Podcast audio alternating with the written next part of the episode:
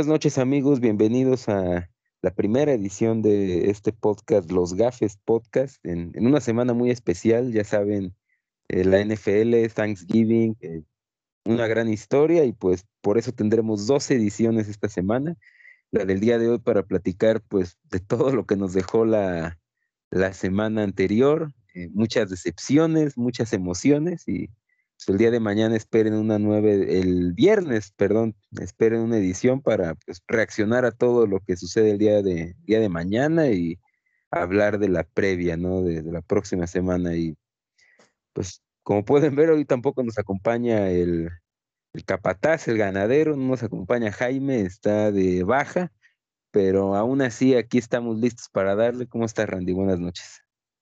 Buenas noches, saludos a todos. Eh, bienvenidos a esta, pues no puedo decir edición semanal porque no, no será el caso. Mañana hablaremos después de los partidos de, Thanksgiving.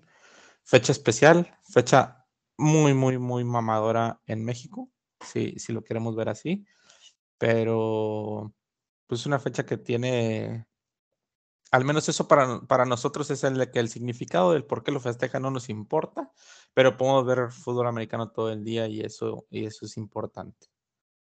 Así es, y pues como siempre la, la semana 11 ya, ya está en los libros y creo que nos dejó muchas, muchas cosas interesantes, ¿no? Y pues, nos tenemos que ir una semana, una semana atrás para, pues para poder platicar de, de los Patriots, ¿no? Eh, ¿Cómo, cómo vieron este partido? ¿Qué, o sea, ¿cómo viste este partido? ¿Qué te, te, parece que los Patriots están, están de regreso con este equipo cascajero que fue al estadio de un, digamos, no Hall of Famer, pero a lo mejor sí Hall of the Very Good y les, pues, les pintaron la cara, ¿no? Los blanquearon, interceptaron a tres corebacks.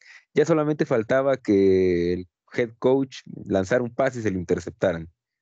Sí, primero que nada, eh, quiero saludar aquí a nuestro compañero Luis Rodríguez, que te acaba de ya. ya llegué, ¿me extrañaron? Pues más o menos. ya, ya, ya, pasó el tema relevante. No, no, no, no, no, no. Buenas noches a todos. Lamento la demora hay un tema de trabajo y de liguilla. Pero bueno, me gustaría empezar con este tema que, lo traen, a, llegar en el momento justo, ¿no? Yo lo único que tengo que mencionar de los Patriots es que creo que va a ser el caballo negro. No sé hasta dónde les vaya a alcanzar, eh, pero nadie se va a querer enfrentar a ellos en los playoffs. Estoy casi seguro y esto es mucho gracias al, a Belichick, ¿no? Creo que Mac Jones, como ya lo mencionamos antes, cayó en, el, en, en su, en el spot perfecto, no lo exhibe, eh, hace exactamente lo que, lo que tiene indicado y, y, y sabemos que Belichick sabe leer los partidos y encuentra una fórmula para ganarlos o de perdido pelear por ellos. Y siento que es lo que hemos visto a lo largo de la temporada de ellos, ¿no? ¿Ustedes qué piensan? Yo, yo creo que, digo, obviamente el juego de la semana pasada, si hay que resumirlo, eh, pues fue una putiza, tal cual. Nunca hubo oportunidad en la que Atlanta se metiera en el juego. Ahí en el segundo, tercer cuarto, un gol, el segundo cuarto, un gol de campo fallado y y cosas así, pero no era relevante en el marcador, que en ese momento era todavía un marcador así, entre comillas, alcanzable de, de 10 o 13 puntos. Pero creo que fue un partido muy, muy disparejo. Un, partido que desde el principio tú dices, eh, los pesos lo van a ganar. No sé si es culpa de Atlanta que, que, en ciertos momentos del partido o de los partidos que ha tenido ya también baja los brazos.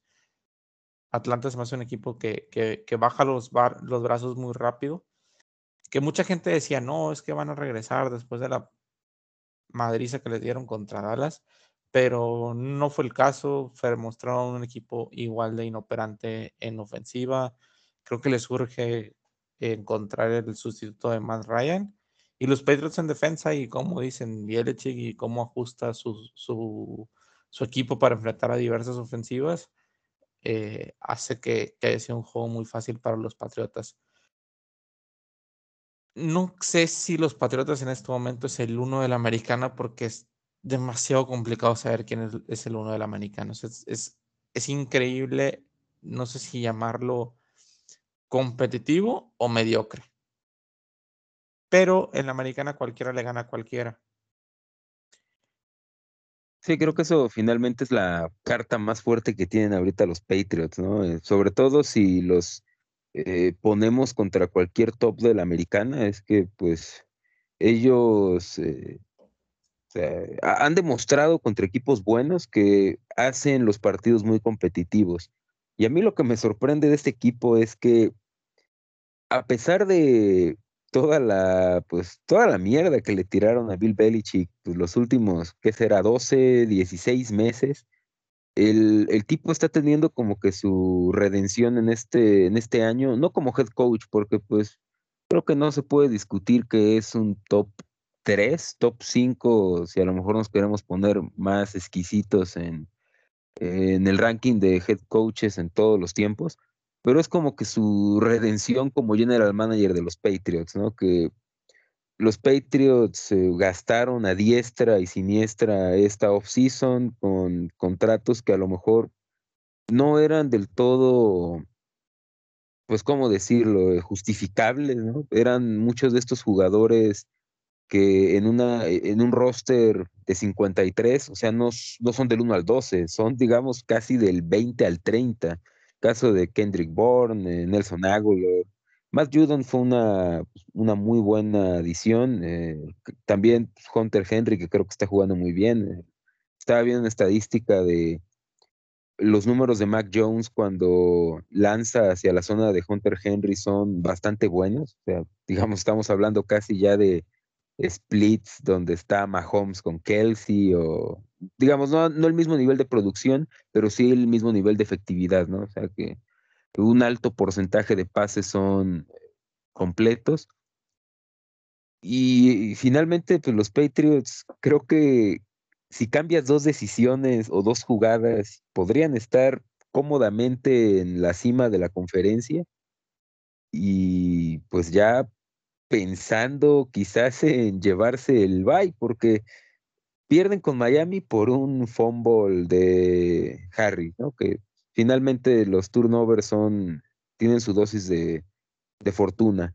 Pierden con Tampa Bay por un eh, gol de campo fallido y pierden con Dallas en una decisión que la verdad muy mala de Bill Belichick de despejar en tiempo extra. tiempo extra, sí. Eh, a, eso iba yo. Las derrotas de los Patriotas son muy, muy parejas.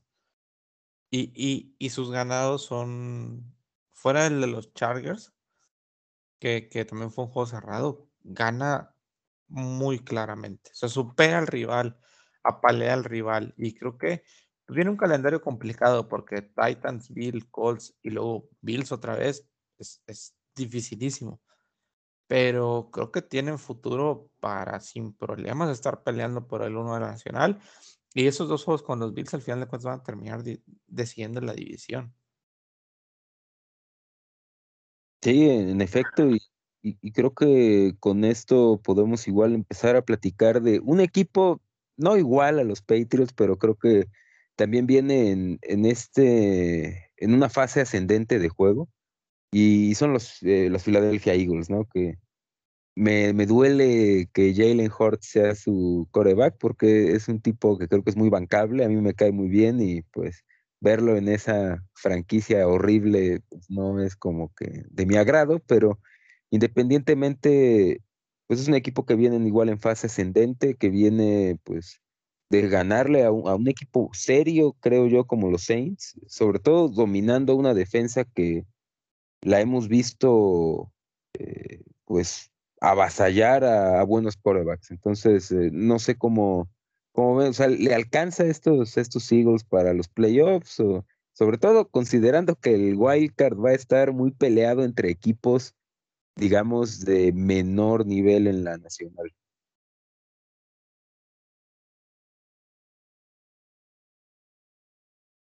Yo creo que sí. Yo cuando veo a los Eagles como vienen jugando y como se les presenta el calendario, yo creo que sí es un equipo que tiene que tiene con qué estar en el wild card. O sea, cuando tú ves ahorita la, los que tú dices que están en comodín, que los Rams son aparte porque son 7-3. Pero luego están 6 y 7, están Minnesota y Saints con 5-5. Y luego in the hunt está San Francisco 5-5, que por ejemplo San Francisco es otro equipo que también viene en, en ascenso, pero no al nivel de Filadelfia. Y luego está Carolina 5-6, Filadelfia 5-6, Washington 4-6. O sea, yo creo que sí Filadelfia puede tomar uno de esos em, lugares que dejaría o Minnesota o Nueva Orleans.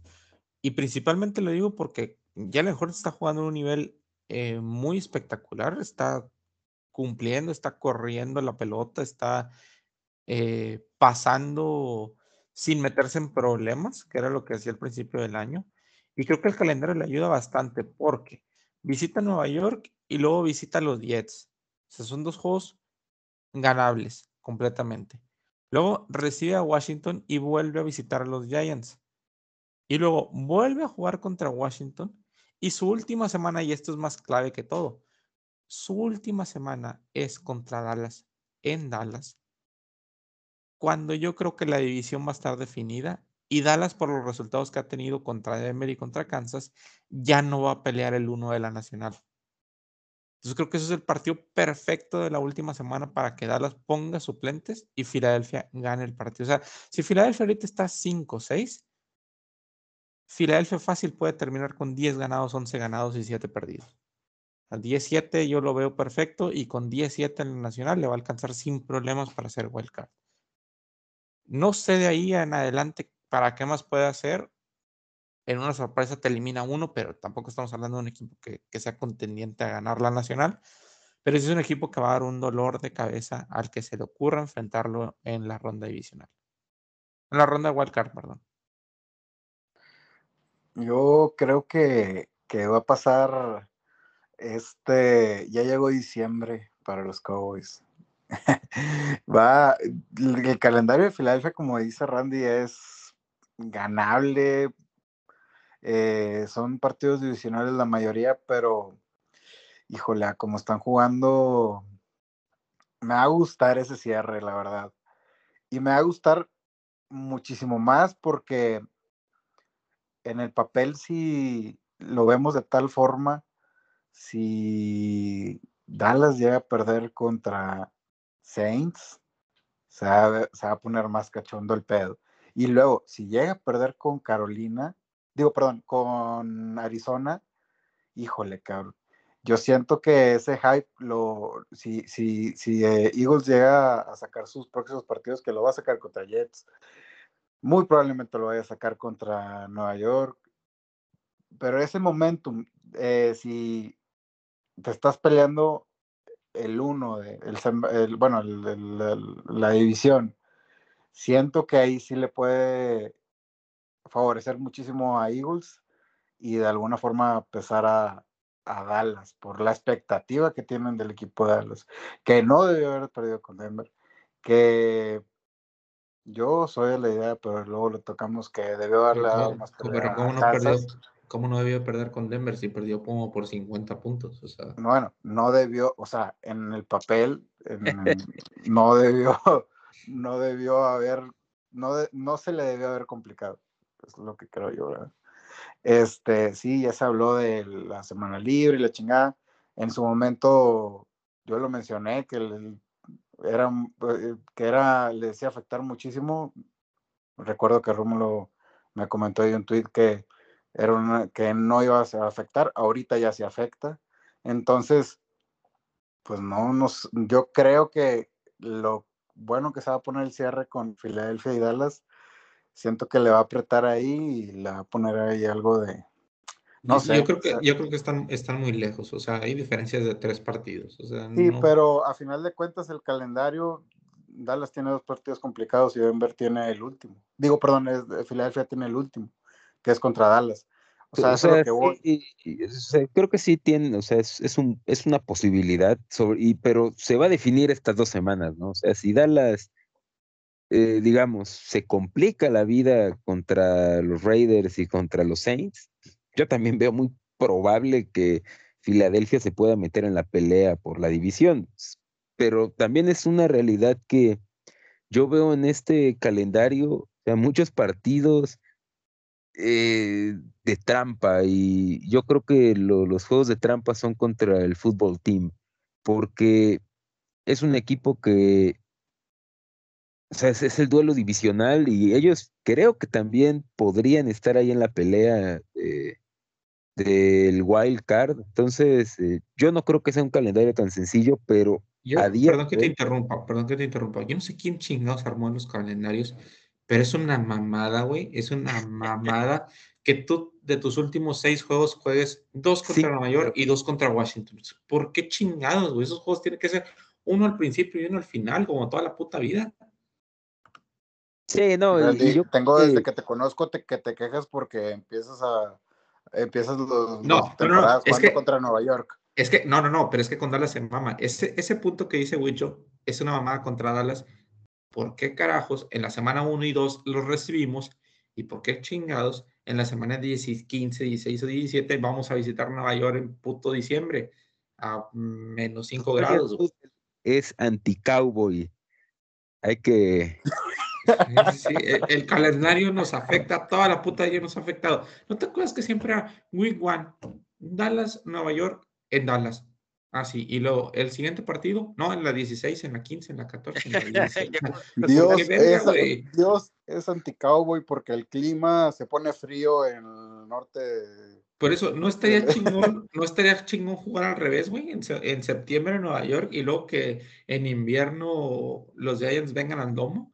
O sea, pe- pero bueno, no estoy hablando del calendario de Dallas en específicamente, estoy hablando simplemente del, o sea, no mames, o sea, es también Dallas con, con Washington, güey. O sea, no jugaron todo el año y van a jugar un día sí, un día no, y otra vez juegan otra vez. Eh, Lo, lo ¿Por qué, que muchas veces dijo Randy, ni siquiera deberían estar en esa división. Dale, está al sur. Ah, todos sí, sí, güey. cabrones. ¿Por qué chingados Dallas juegan el este? Sí, sí, güey. qué verga. Ya cambien, por, ya cambien, por favor, a Sergio Dip de los Cowboys, ya, por favor.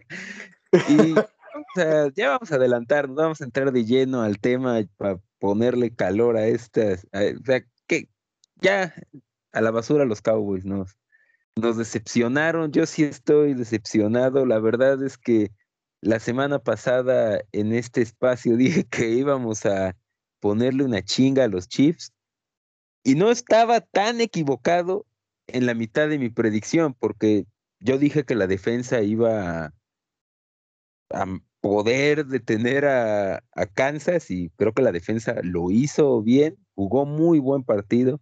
Yo de hecho, si nada más tuviera que ver la mitad del juego cuando Dallas está en defensa, pues digo, este equipo ya es de Super Bowl. Pero pues luego viene la, la parte, la parte triste, la parte donde tenemos que volver a buscar la gaveta, el cajón de excusas. Yo me No. tengo que ir los siguientes 10 minutos, regreso de rato. ¿Cómo, cómo- qué, qué pasó? Fue la tormenta perfecta. Ya, ya es una tendencia, ¿no? Porque contra Denver igual eh, pasó lo mismo. No, no lo sé. eh, yo creo que Dallas es un, un equipo muy competitivo, uno de los mejores equipos de la nacional. Pero sinceramente, ah, es, es complicado ya pensar en pelear por el seed número uno. ¿Cómo lo ven? Quieren que. Sí, Quieren de sí, una vez todo el, todo el no, la verdad es que yo voy a seguir con mi cábala. Veo a.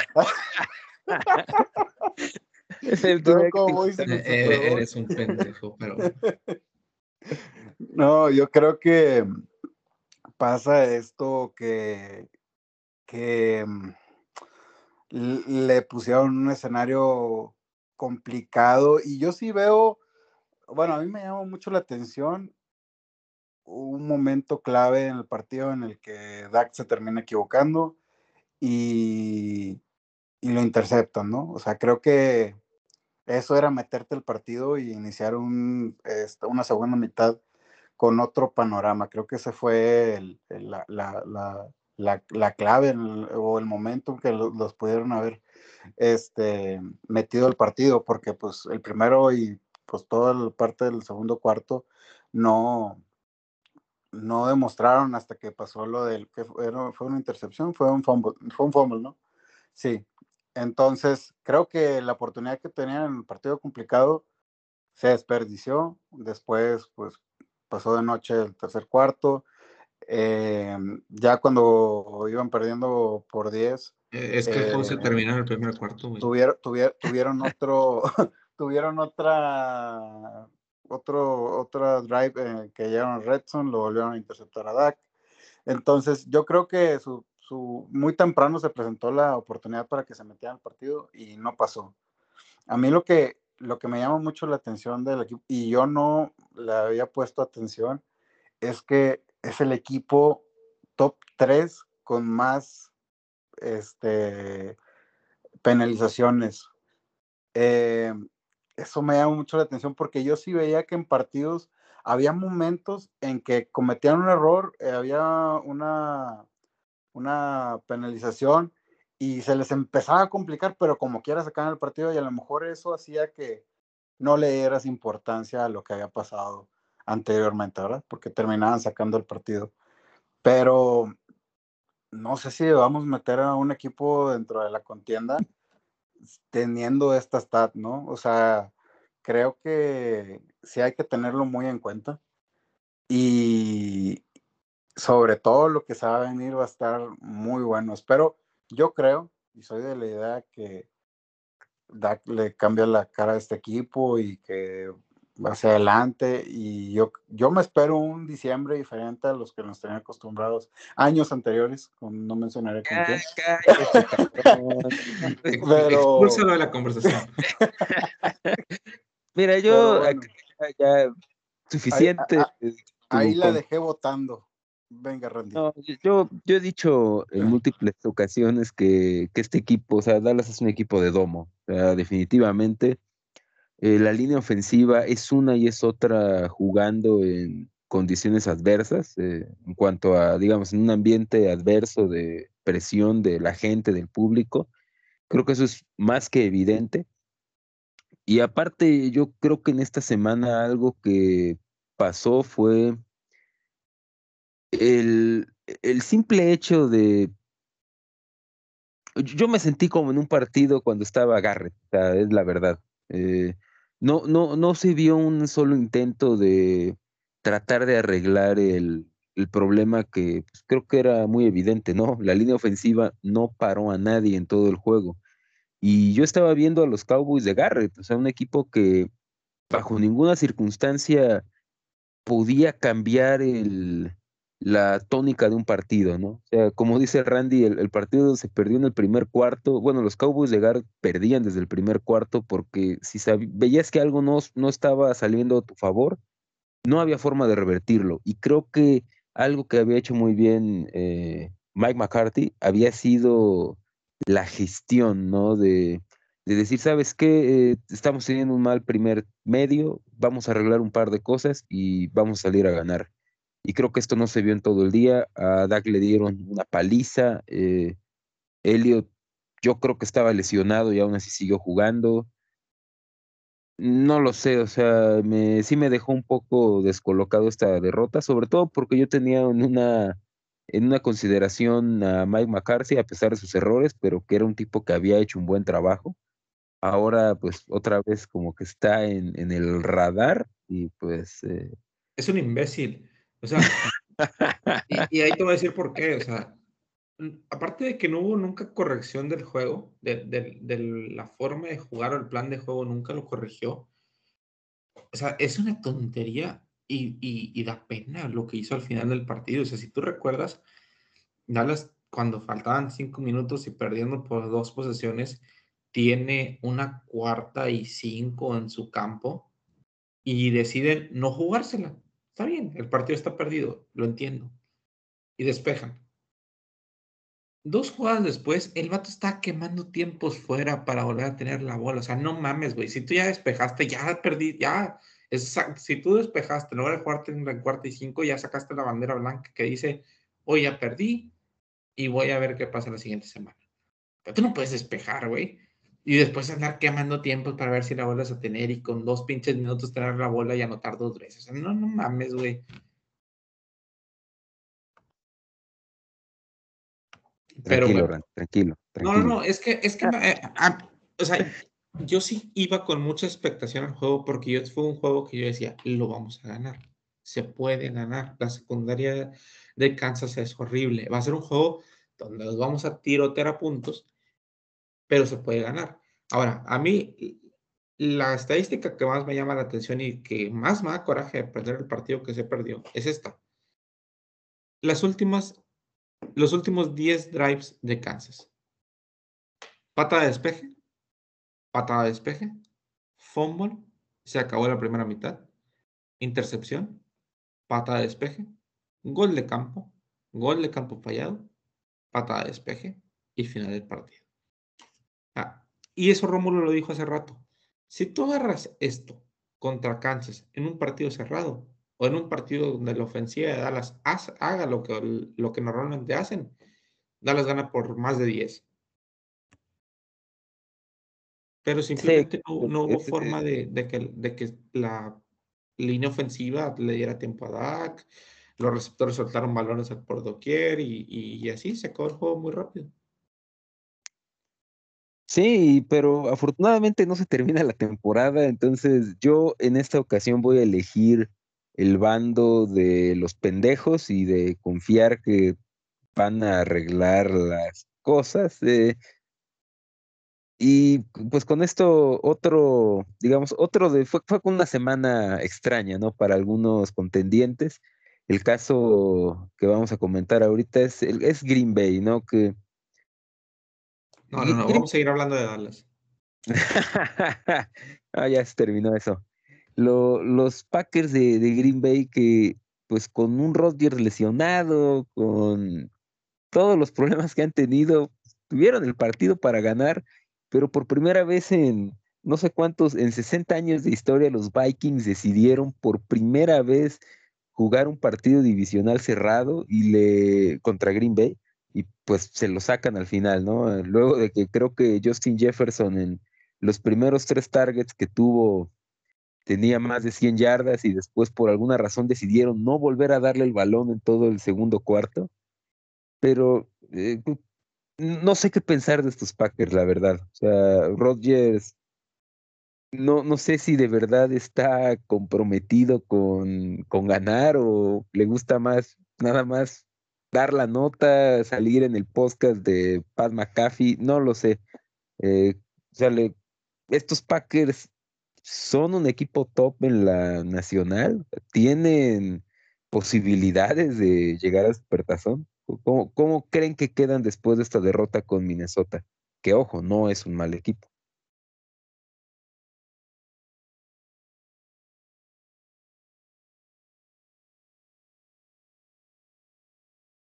Randy.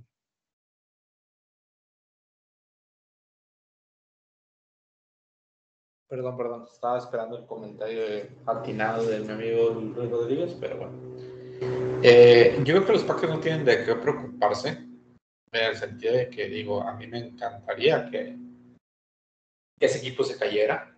Eh, creo que no tendríamos por qué ver juegos en, en enero en, en el Lambo, en el frío y demás.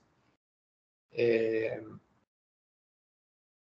circunstancial el juego del domingo. O sea, como tú dices, Rómulo, los dominaban en el primer, medio. Eh, Minnesota estaba haciendo las cosas bien en ofensiva, estaba haciendo las cosas bien en, en, defensa también. Pero luego también, no me acuerdo quién fue el que comentó eso el domingo ahí en, en la comunidad de Twitter de, de, de Zimmerman. O sea, se supone que ese güey es un especialista en defensa, ¿no? Y literal, el juego se convirtió en el segundo medio en un el que anota el último gana. Ah, no, no había forma de pararlo, no había, no había forma de parar a nadie. Creo que fue eh, lamentable cuando el partido estaba perdiendo, creo que Minnesota por tres, o por cuatro. Y viene la serie esa donde terminan anotando siete puntos, pero es un pésimo manejo de reloj cuando todos pensamos de que si les dejas tiempo a Rogers vas a perder. Entonces, como ahí no era para perder, sino para empatar, pues los terminan empatando y en una jugada, o sea, ni siquiera fue eh, una serie, nada, o sea, una jugada de 75 yardas, touchdown, vámonos. Eh, después fue circunstancial, a mí se me hace muy, muy circunstancial lo de la, la última serie.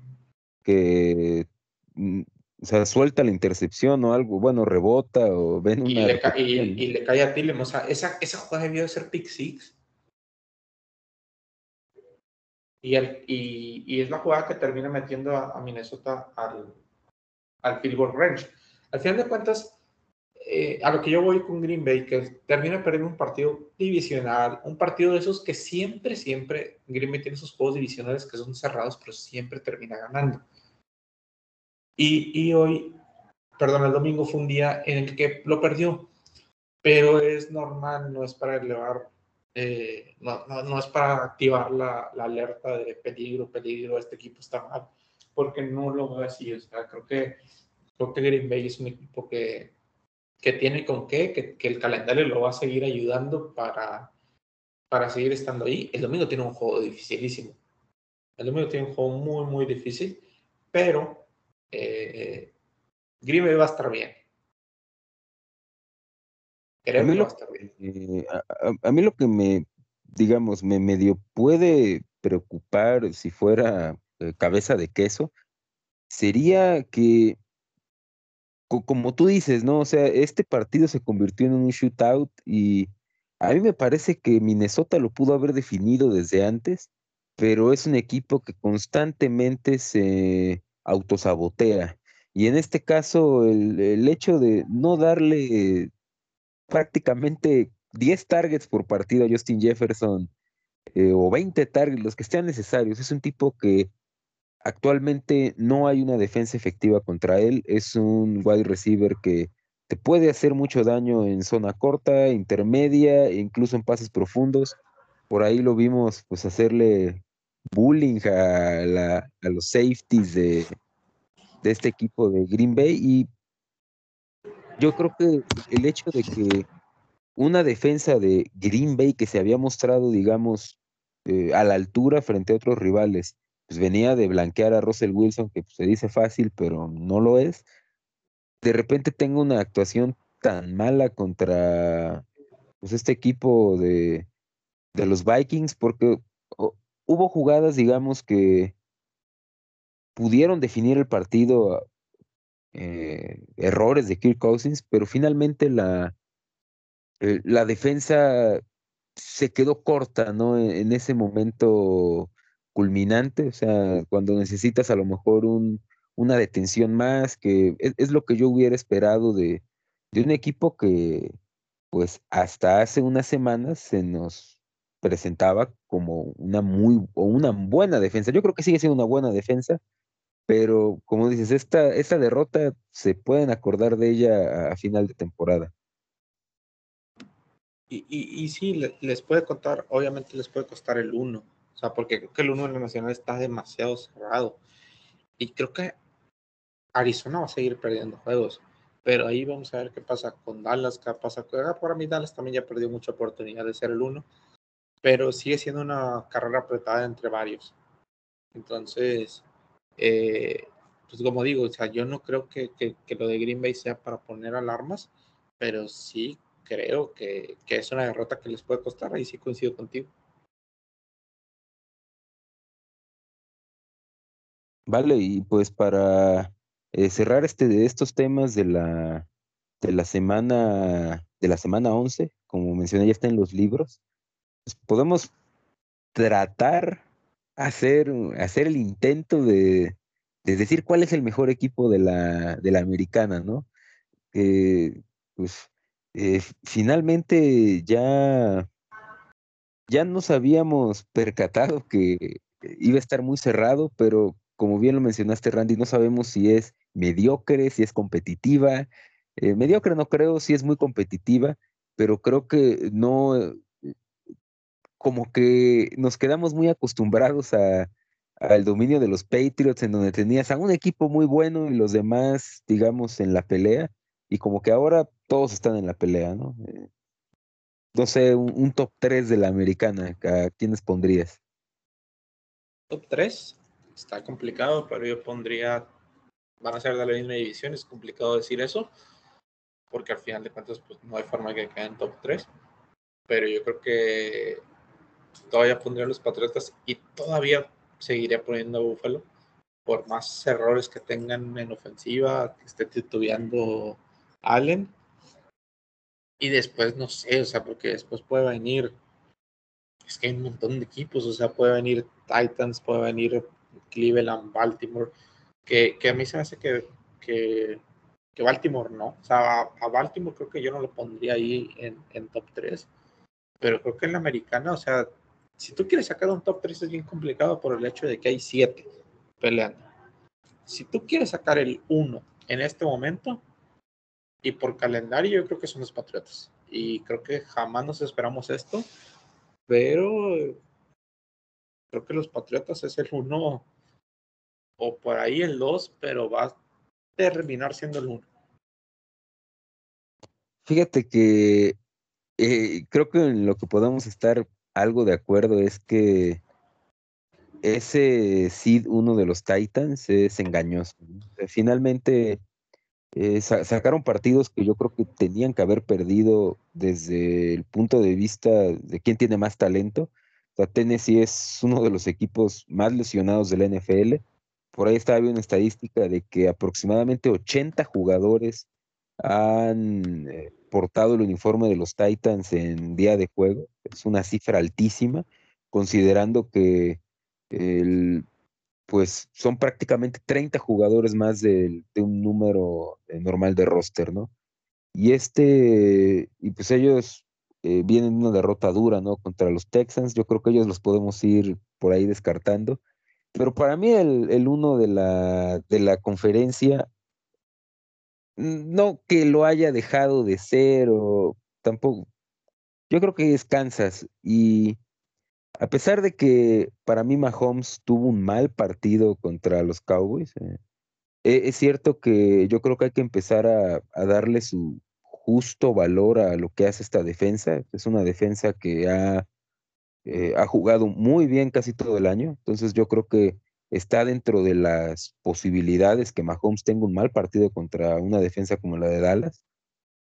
Y ya en segundo y tercero, yo sí voy a coincidir contigo. Creo que segundo, voy a poner todavía los Bills porque creo que tienen el upside. Eh, el, definitivamente el COVID MVP Josh Allen no lo vamos a, o sea, no creo que volvamos a ver una temporada a ese nivel de efectividad y de producción, porque, digamos, así son ese tipo de temporadas, ¿no? Cuando es una, aquí te voy a interrumpir, perdón.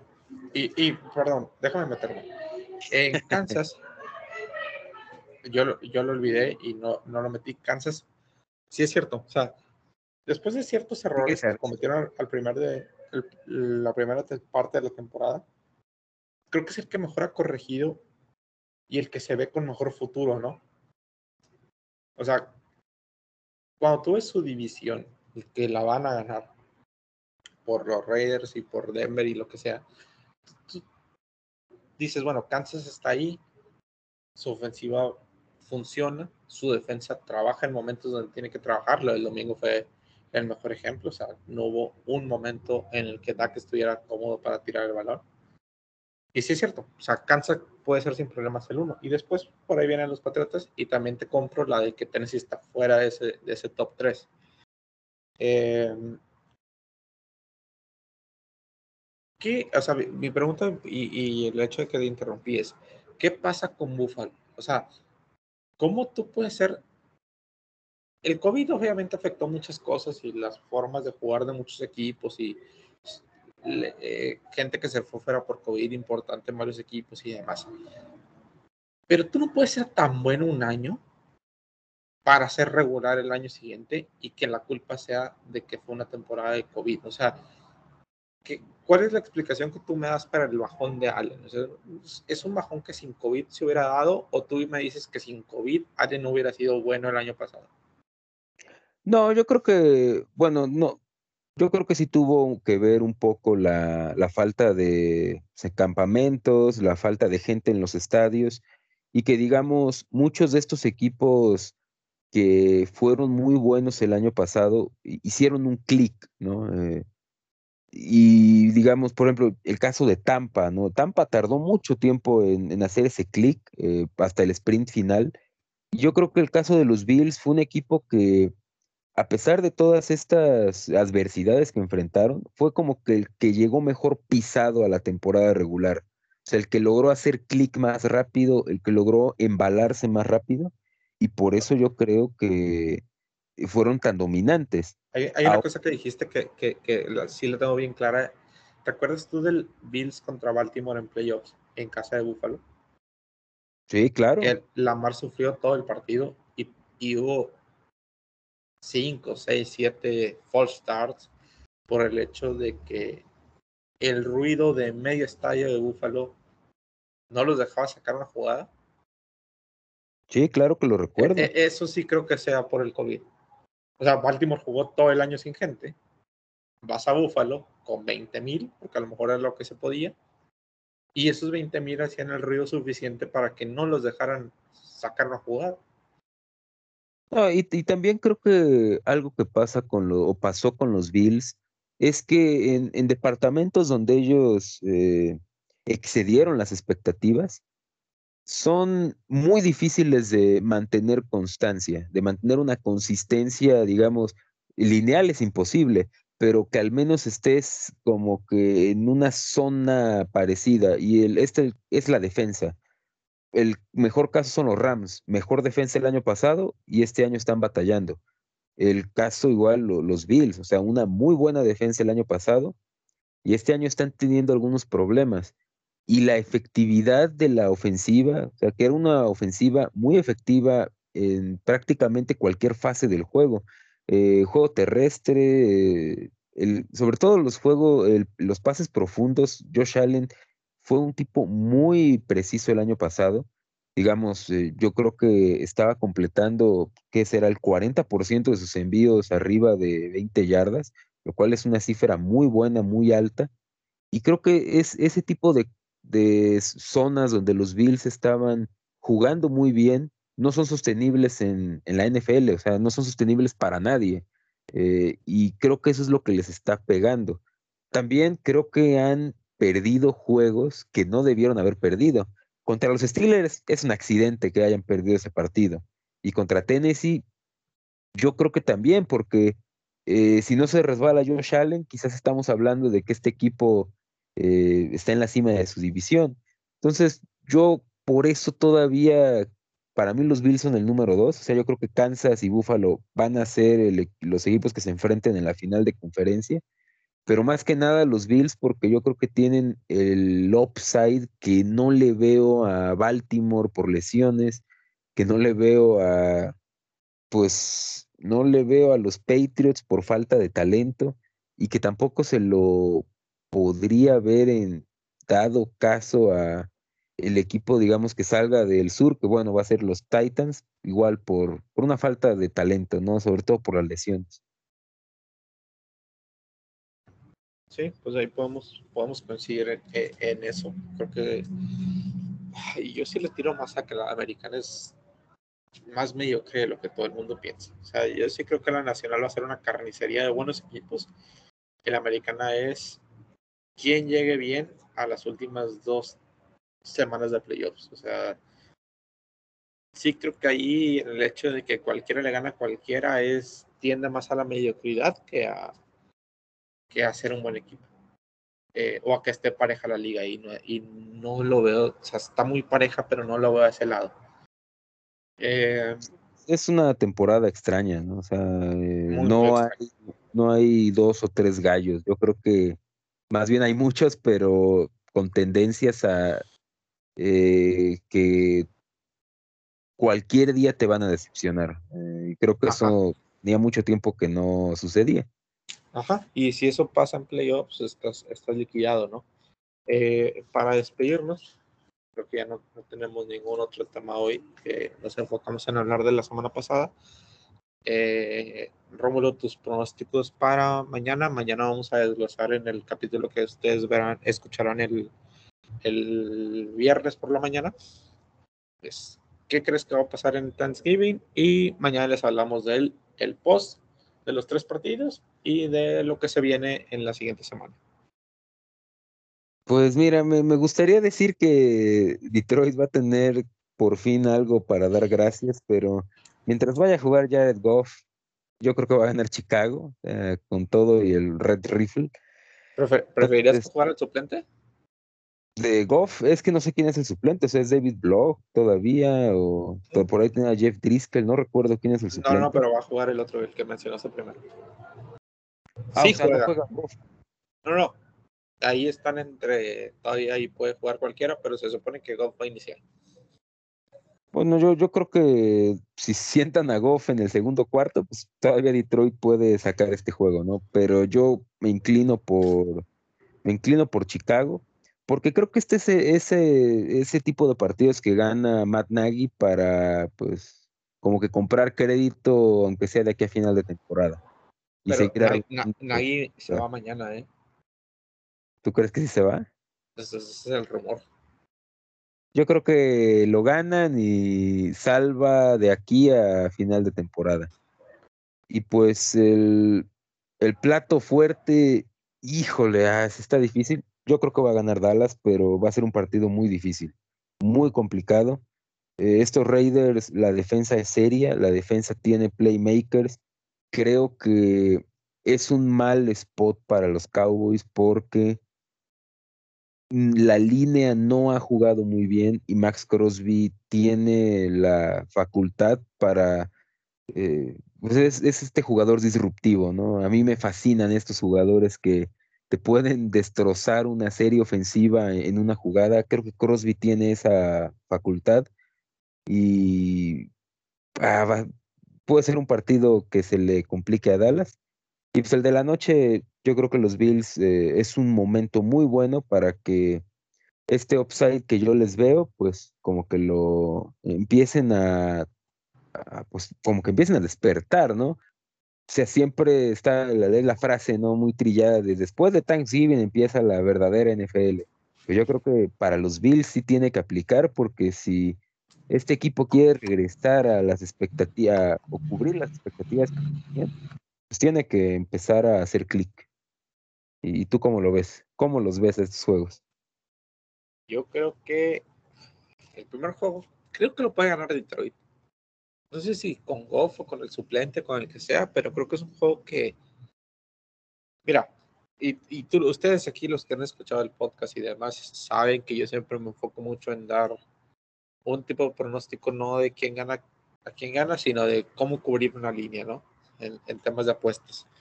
Entonces creo que, o sea, si tú me pones a Chicago menos cuatro contra cualquiera, voy a tomar el más cuatro. O sea, eso es de ley.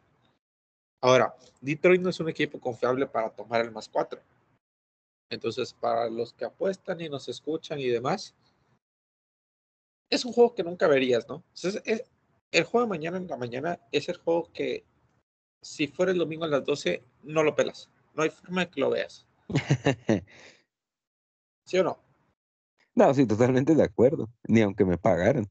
Ajá, no lo ves, no lo ves, porque, porque no es un juego interesante. Creo que en estos juegos donde son equipos malos y donde las altas te las ponen muy bajitas, en 41 y medio, estaban en 40 y medio, algo así. Pues creo que lo que podemos hacer, y no por el sentido de que tú sepas mucho, yo sé más, o tú no sé qué. O sea, creo que por lo que podemos ir ahí es el over. El over por cuestiones de que son equipos malos, que en las ofensivas se van a equivocar, las defensas pueden provocar puntos. Y el over simplemente como hobby para divertirte y tratar de que haya puntos en un partido que va a ser malísimo. Creo que esa es mi opinión de lo que va a pasar en la mañana. Después coincido contigo. Eh, Dallas menos 7 es demasiado. Dallas yo creo que mañana gana. no va a tener un, rebote así muy cabrón del juego de mierda que dio y regresar a, hacer una chingonada y hacer el que puedas decir que es el mejor equipo de la liga. Aunque sea pero, ganar. Pero va a ganar. O sea, yo creo que va a ganar, pero no va a cubrir la línea. O sea, el, menos 7 de Dallas está súper engañoso. Sí, claro, sí. Aparte, eh, a Dallas en Thanksgiving nunca le va bien. O sea, si tú te vas los últimos 10 años de Garrett, nunca te va bien. Si tú te vas el año pasado que Washington te ganó por 40 puntos. Si tú te vas a la época de Leon Led contra Miami nevando, o sea, Dallas siempre encuentra la forma de perder en Thanksgiving. Yo creo que mañana Dallas no pierde, pero sí va a ser un juego cerrado. Y en la noche, eh, Buffalo. Ah, es el partido ideal para que, para que Buffalo retome su forma de juego y, y, se ponga como contendiente de la americana, que al final de cuentas es lo que, lo que creemos que es el equipo. Fíjate que párrafo aparte, qué putada la lesión de Winston, porque yo creo que estos Saints ahorita ya se estarían subiendo a la, o sea, con tanta derrota de los eh, tops, o sea, pierde Green Bay, pierde Dallas, pierde por ahí Arizona, uno que no tenía que haber perdido, creo que se podrían estar subiendo también a, ese, a esa pelea, ¿no? Pero pues eh, sí les vino a perjudicar bastante, que digamos, Winston no es una maravilla, pero sí te da un, una, una mejoría sustancial sobre Trevor Simeon.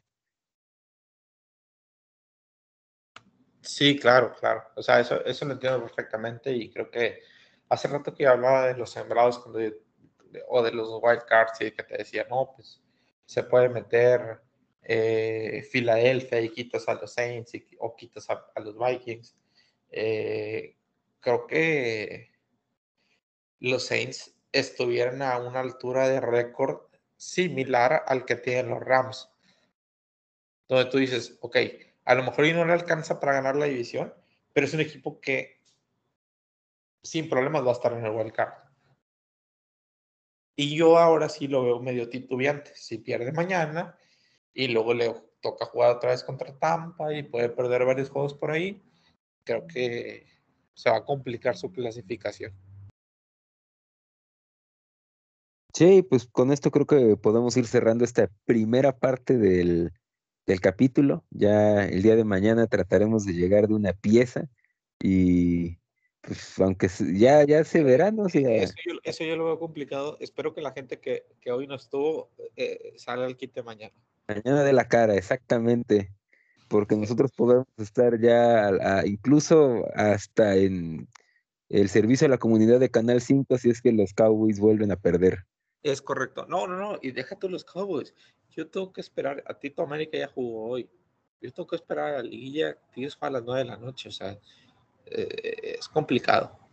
O sea, cuando tú dices, a ver, mañana, y se, escucha súper mamador lo que voy a decir, pero mañana, acá en Monterrey, o yo que soy de la frontera y se escucha mamador, pero se acostumbra, en la frontera comes pavo, güey, mañana y la chingada. Eh, yo mañana estoy listo. Joder, Detroit no vale madre. Pero yo mañana estoy preparado para que mañana tomarlo como cualquier domingo, donde a las tres y media de la tarde, a la hora del kickoff de Dallas, es una cerveza. ¿Sí? Y se puede acabar, y, se puede acabar temprano. 11 de la noche. Ese, ese es el problema. Se va a acabar el juego de Dallas, va a empezar la liga, al mismo tiempo va a empezar el Buffalo ¿qué? Saints, Luego van a venir los Tigres a las 9 y vamos a cerrar a las 11. Entonces, creo que si mañana yo no estoy en condiciones a las 11 de grabar, pues creo que mejor me hago un costado y le dejo chance a los que hoy no pudieran. Esperemos estar aquí mañana. Pero creo que, no sé si tú también estás pensando tomarte un trago a las 3 y media de la tarde mañana. lo tengo que pensar porque creo que tengo cosas que hacer en el jale en la tarde, pero independientemente de eso, mañana puede ser un buen día o un mal día, ¿no? Pero... sí, sí, sí, obviamente lo entiendo. Y mal día o buen día, pero pues, gay, tú tienes home office, está fácil el hecho de... Tomarse nada más una.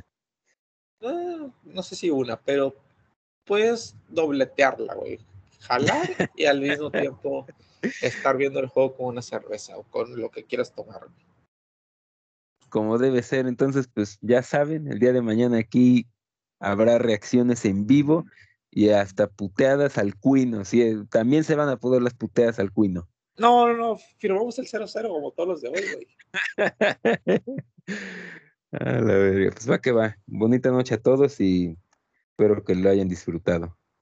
Así es, nos vemos y nos volvemos a escuchar el, el, viernes con las reacciones de lo que haya pasado en los tres partidos de, de Thanksgiving.